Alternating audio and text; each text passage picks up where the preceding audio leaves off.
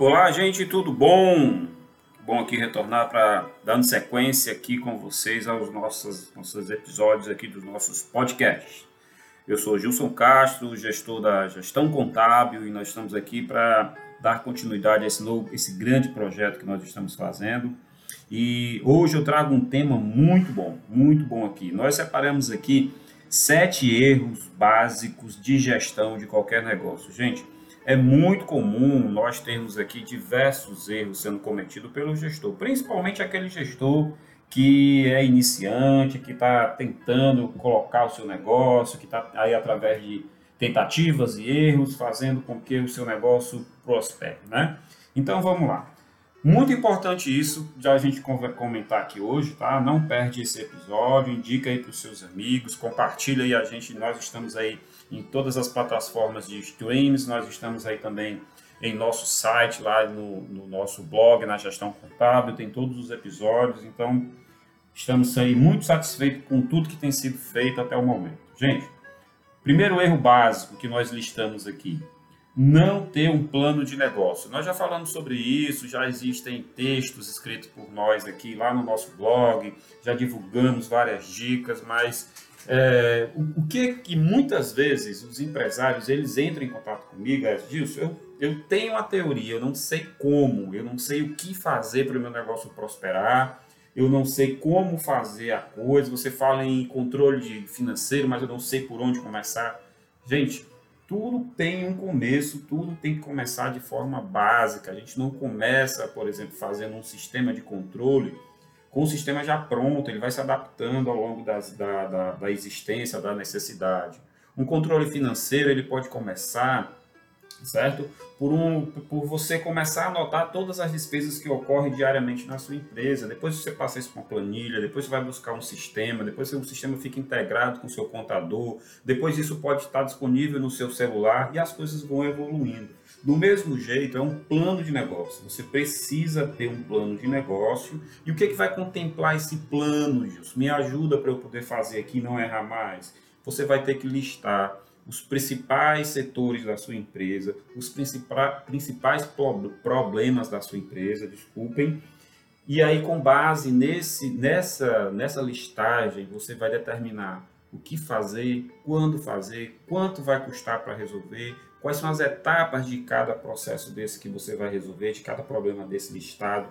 Ou pode não ser problema, gente, pode ser as suas as suas, os seus desejos, né? as suas ânsias. Não, eu quero que a minha empresa, até o final do ano, ela fature X mil reais, eu quero que ela depois tenha uma filial, eu quero depois ir para vários bairros, eu quero ir para a internet, para botar um e-commerce, eu, eu quero, eu quero, eu quero, e coloca isso no papel. Vai, vai listando tudo aquilo que você planeja para a sua empresa. Mas eu não sei como, Justo, não tem problema nesse momento faz aí um, um, um brainstorm, aí, uma chuva de palpites, aí, um toró de palpites, como a gente chama no Ceará, vai elencando, vai listando, não existe ideia besta, não existe ideia descartável, não existe ideias. Você vai ter que listar todas elas num plano de negócio para depois você ir estruturando, trabalhando passo a passo. Resolver o problema com o fornecedor, resolve um problema de, de atendimento, resolver o problema de atendimento, resolve o problema de um, de um novo produto, resolver o problema do produto, resolve o layout da tua empresa, da tua loja e assim sucessivamente, mas vai colocando isso em um plano de negócio para que você acompanhe, para que você faça uma medição, para que você tenha um resultado e você tenha é, possa enxergar como está sendo a sua evolução. Então, não ter um plano de negócio é um erro básico. Segundo erro que você vai cometer ou pode estar cometendo e não está percebendo ter uma postura centralizadora. Gilson, eu sou uma pessoa que eu gosto de passar para as pessoas fazerem o que, eu, o que podem me ajudar, mas tem coisa que é só comigo. A minha empresa, quem sabe, sou eu, está na minha cabeça. Esse é o problema, tá, gente? Esse é o problema. Ter uma postura centralizadora é você querer resolver tudo e querer achar que os outros precisam fazer coisas conforme você acha, porque isso é óbvio, é óbvio para você. Não é óbvio óbvio para o seu colaborador, não é óbvio para ninguém que está ao seu redor, porque as coisas às vezes estão na sua cabeça, não está num, num plano de negócio, não está no seu planejamento. E o que que isso acontece? Acontece várias chateações, várias vários desgastes, você acaba sempre contratando e demitindo pessoas porque não se adequam ao seu perfil, ao seu negócio, sendo que o erro não é o outro. O erro é que você não tem uma postura de organizar, de, de delegar aquilo que pode ser delegado, de acompanhar, mensurar a sua equipe, o desempenho da sua equipe e aí ir controlando, tá? Então, o segundo erro é você ser uma pessoa centralizadora, não delegar, não acompanhar e sim querer fazer, querer feito. Terceiro erro que nós estamos aqui, não investir em gestão e qualificação de pessoas, capacitação de pessoas. Gente, ou você vai ou você cria uma equipe que você possa confiar, ou não adianta ter um negócio. Se você está criando um negócio para ser pequeno, para ser só seu, para ser só é você quem faz, ok. Você não tem grandes pretensões, você não tem grandes sonhos. Mas se você está, nós estamos falando aqui de um negócio que vai ser grande, que você vai faturar milhões e que você hoje sim pode ser pequeno, mas amanhã ele pode ser algo muito maior, uma franquia, está em todos os, os estados, está em vários países colaborar com o crescimento do país e das pessoas, então você vai precisar formar, capacitar, qualificar pessoas, o seu time. Então trabalhe em gestão, trabalhe, seja claro com seu com seu funcionário, deixe as metas claras, deixe tudo aquilo que pode ser gerar dúvida bem esclarecido, documente tudo que for possível, veja quais são os, a visão, valores da sua empresa, quais são os, os pré-requisitos básicos para alguém trabalhar, com quem você deve contratar, ou seja, forme a sua equipe de campeões, forme o seu time, certo? O quarto item que eu separei aqui para nós tocarmos nesse assunto em nosso episódio foi valorizar a afinidade e não a capacidade técnica. O que, que ocorre, tá, gente? No Brasil, nós temos uma incidência muito grande de empresas familiares. Essas empresas familiares, não, o problema não é ser uma empresa familiar, é você colocar muitos parentes dentro da empresa, quando na verdade esses parentes nem têm a capacidade técnica de, tá, de estar ocupando é, um cargo ou uma função que você delegue. Então, o que, que isso pode acarretar? Isso pode acarretar em você ter, às vezes, um funcionário muito bom, mas ele não é da sua, do seu grau de parentesco, e você tem um parente muito ruim, que não tem capacidade técnica nenhuma, e aí você, tá com, você vai estar com dois problemas. Um, um funcionário desmotivado porque não merece reconhecimento de tá, de estar ocupando um cargo de gestão. Dois, você tem um parente ocupando um cargo de gestão que nem, na, nem deveria estar nem ocupando um cargo um cargo mais abaixo, um cargo técnico. Então, se você tem uma empresa familiar, ok, tudo bem, você está valorizando a sua família, mas não coloque a capacidade técnica abaixo da afinidade ou do grau de parentesco. As empresas familiares quebram devido a isso. Tá? Quinto ponto que eu separei aqui: confundir bens da pessoa física, dinheiro da pessoa física, com o dinheiro da pessoa jurídica e vice-versa. Já falei várias vezes, até em outros podcasts, em textos que eu escrevo constantemente. Você é um CPF, você não é um CNPJ. Então, a partir do momento que você colocou o seu dinheiro para criar uma empresa, ter um CNPJ, ela, essa empresa ela tem vida própria e ela não se confunde com você, dono do negócio. Ela não é você, a empresa não é você. Existem vários casos de empresas que nasceram, seus fundadores já morreram e as empresas continuam. Isso prova que você não é a empresa e a empresa não é você. Determine qual é o valor que você vai retirar por mês e viva com isso. E não se assuste, pode ser que existam vários meses em que você não vai receber. seu funcionário pode receber, o seu fornecedor vai ter que receber, os seus clientes vão ter que receber o produto vendido, o governo vai ter que receber o imposto que foi calculado e pode ser que não sobre para você. Você tem que conviver com isso. Então, muitas vezes não é o dono do negócio que vem primeiro, é o contrário, ele vem por último, tá? Se o negócio dele não está dando lucro, ele não vai poder tirar uma parte do, do lucro da empresa para ele, porque não houve. Sexto item, não ter nenhum tipo de controle. Esse é o grande problema.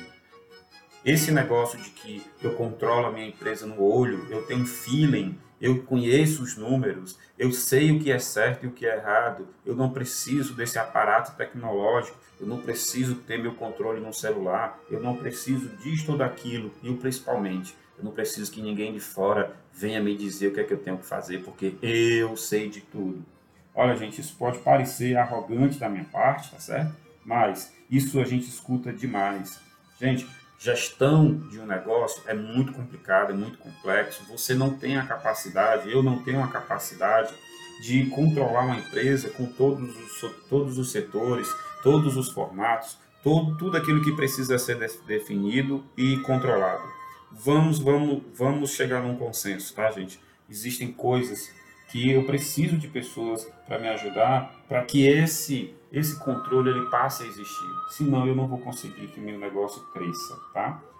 Não ter controle é um erro fatal. Então, às vezes, empresas estão sendo tem, tem recursos desviados, estão sendo roubadas, e por não ter controle, você não consegue ver isso. E no momento que chega alguém, que coloca o olho, que vê, que detecta que alguma coisa está errada, quando vai atrás da solução, já não tem mais solução. O problema já está criado, a, a desgraça já está feita e não há o que fazer. E o, sete, o sétimo e último e a última dica que eu tenho para dar, e erro que a gente listou aqui, é por incrível que pareça, a culpa sempre é, sempre é dos outros, nunca é do gestor. Gente, nós não podemos ter esse tipo de, de postura. Não adianta ficar procurando erro em terceiros. Se o grande, o grande problema da sua empresa, o maior culpado vai ser sempre, sempre o dono do negócio. Nunca vai ser terceiros. Porque se você cometeu o erro de deixar terceiros errar, o erro foi seu. Você confiou onde não deveria confiar, você delegou o que não era para delegar, você é, é, é, esperou demais daquela pessoa que não tinha o que dar. Então, infelizmente, tá, gente? Quando erros ocorrem que fazem com que o negócio quebre, da sua grande maioria, o erro é do gestor, é de quem controla, é de quem está à frente, tá?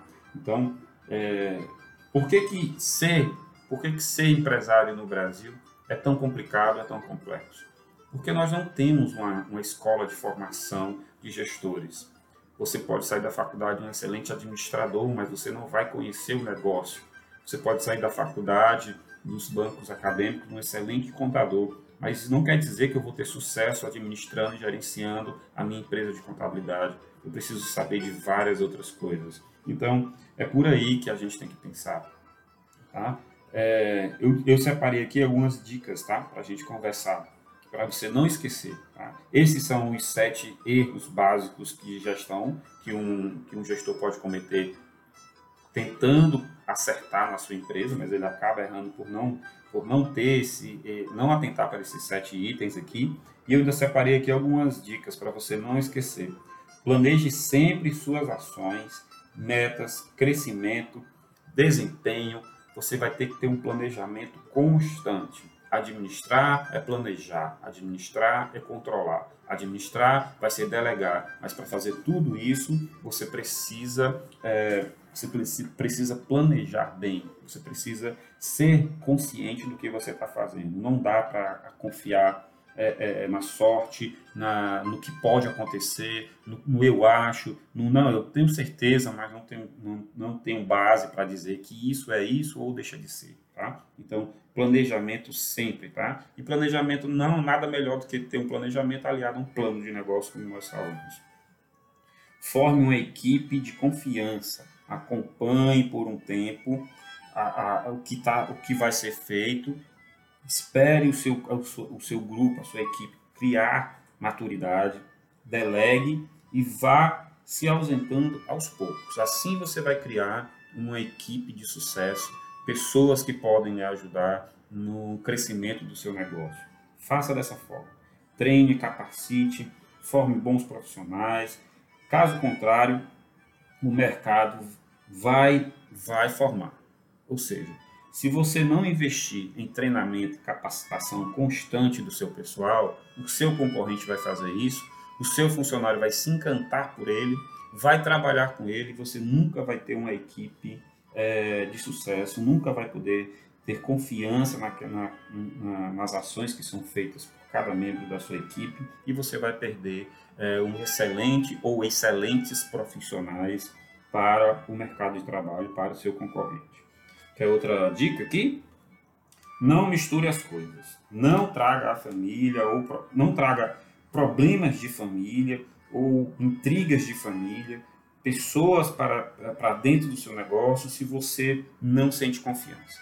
Então, essa que nós falamos aqui de você é, valorizar a afinidade e não a capacidade técnica, eu, eu complemento aqui com essa dica. Não misture as coisas. Não traga a família ou problemas pessoais para dentro do seu negócio. Seja profissional. Analise profissionalmente. Me diga uma coisa: você, você é capaz de, depois de contratar, passar cinco anos trabalhando com você, um irmão seu, você será capaz de ser profissional, se for necessário, de demitir, de olhar no olho dele e dizer: você está demitido, não há mais vaga para você aqui no negócio, você vai ter que sair da nossa empresa?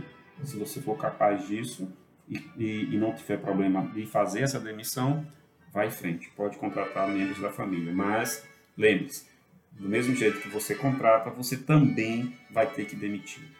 O seu salário é a sua vida, é o seu prolabore, tá? No momento em que você estipular qual é o, o, valor do prolabore, qual é o valor que você, da sua retirada mensal na empresa, adapte a sua vida a isso. E lembre-se, pode ser que tenha dias, meses em que você não vai poder tirar nenhum valor da sua empresa. Isso acontece demais, demais. Faturamento da empresa não é lucro, tá? Faturamento da empresa não é o seu salário. Isso a empresa existe e ela tem faturamento para que ela sobreviva, para que ela cresça. O sangue do negócio é o faturamento o faturamento da empresa não é para você colocar no bolso no final do expediente, ir para casa ou fazer o que você quiser, trocar de carro, casa nova, passear. Não, gente, não é, na, não é para nada disso. Estipule qual é o valor que você vai tirar mensalmente da empresa, correndo fundos para fazer isso, tendo recursos financeiros para fazer isso, aí você faz. Mas nunca o contrário ah, a empresa não tem, eu vou tirar porque eu sou o dono, eu mereço, eu posso, tá? Isso é um pensamento totalmente errado. Administrar é ter controle, certo? É, é ter análise dos números, é gerenciar, é administrar tudo. Então, analisar números é essencial. Tá? Para isso, eu até vou dar uma dica que não estava aqui previsto, previsto no meu histórico aqui para lhe falar. Conte sempre com a ajuda do seu contador. Busque informações, procure, tenha um consultor, um contador consultor, um cara que senta com você, que conversa sobre estratégia, sobre negócios, sobre finanças, sobre o que pode ocorrer no, seu, no mercado. Esteja sempre disposto a conversar com o seu contador. É um profissional multitarefas, multifunções que pode lhe ajudar demais. Olha, gente, uma das coisas que eu aprendi sendo empresário e sendo gestor e tendo que atender vários clientes nessa pegada de consultoria e não só de cálculo de imposto, né, de obrigações que o governo exige, é nós delegamos tarefas e obrigações, não delegamos resultado. Resultado, nós, gestores, temos que correr atrás, temos que perseguir, temos que avaliar, que buscar toda hora, todo instante. Então, o resultado depende do dono do negócio. O resultado não depende de terceiros. Então, o dono é que faz e que busca o resultado. Gente, tanto esse episódio como vários outros episódios estão no site da Gestão Contábil, estão aí principalmente aí numa principal plataforma de streaming que é o Spotify, mas nós estamos em todos os, canais de, de podcasts eu, eu aconselho você a dar uma olhadinha em nosso, em nosso site. No site existe um blog dividido por várias, é, várias categorias e lá você pode escolher vários temas. A gente fala sobre gestão financeira, a gente sabe, fala sobre as vantagens do Simples Nacional, sobre gestão de pessoas, tá? A gente fala sobre gestão de negócio é, e a gente tem os nossos podcasts lá todos salvos à sua disposição. Se você tiver algum problema de, de para gerenciar sua equipe, para gerenciar sua empresa, nós estamos aqui de portas abertas, nós estamos à sua disposição. Aconselho também você seguir a Gestão Contábil nas redes sociais, tá? Nós temos nós estamos no Instagram, tá? Arroba Gestão Contábil, e nós estamos no Facebook, tá? facebook.com.br Gestão Contábil. E nós vamos começar a alimentar também, gente, o nosso canal no YouTube com vários com vários vídeos que são muito importantes para os empresários. Lembrando, todo o nosso material ele é exclusivamente direcionado para empresários. Nós não produzimos conteúdo para outros contadores. Por que essa, é, essa preocupação, tá? Porque nós entendemos que a linguagem contábil ela é diferente para os contadores e o empresário ele não precisa ser um especialista do, na sua minúcia de como calcular um imposto. Para isso ele tem um contador que, que faça isso para ele e passe para ele da melhor forma, tá certo? Então esses é, são as nossas pretensões. Sigam a gestão contábil nas redes sociais, divulguem esse trabalho de podcast. Isso aqui é o episódio número 12, que agora chega ao fim. Um grande abraço, espero que Deus lhe proteja, lhe guarde sempre. E se precisar de alguma coisa, estamos à disposição, porque aqui na gestão contábil o seu negócio tem valor.